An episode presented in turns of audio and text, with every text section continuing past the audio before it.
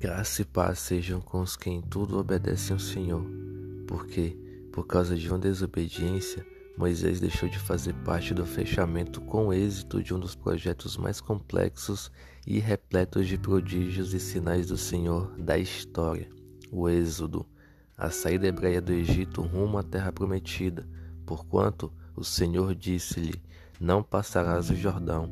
Deuteronômio, capítulo 31, versículo 2b. Deus havia ordenado a Moisés que falasse à rocha para que dela saísse água para que o povo murmurante saciasse a sua sede. Números capítulo 20, versículo 8. Vejamos, pois, o que ele fez em Números capítulo 20, versículo 10 e 11. Moisés e Arão reuniram o povo diante da rocha, e Moisés lhe disse: Ouvi agora, rebeldes, porventura faremos sair água desta rocha para vós outros?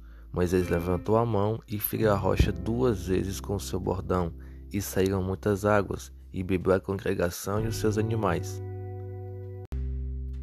Podemos perceber que o objetivo final foi cumprido, de dar água ao povo. No entanto, Moisés deixou de santificar o nome do Senhor porque não fez da forma que ele ordenou.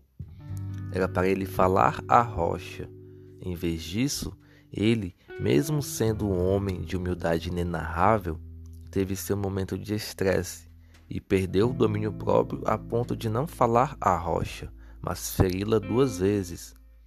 O resultado final foi concluído com êxito. Todavia, os fins não justificam os meios. O meio pelo qual Moisés santificaria o Senhor seria pela perfeita obediência à ordenança. Mas não foi o que ele fez e por isso, mesmo sendo exemplar até esse episódio, com muita unção e paciência, suportando o fardo de guiar e organizar o povo por 40 anos, ele perdeu a oportunidade de entrar na terra prometida.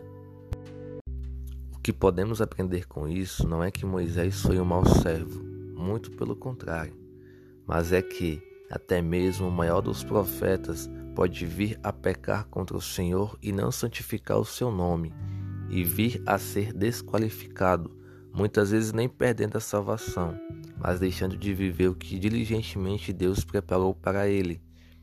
Lembremos sempre da oração do Pai Nosso: santificado seja o teu nome, assim na terra como no céu. No céu, o nome do Senhor é amplamente santo, mas aqui na terra é nosso dever santificá-lo.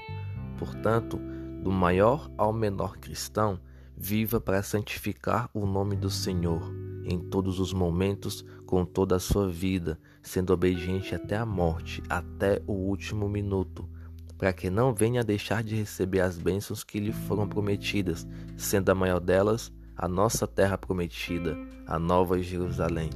Amém? Deus lhe abençoe.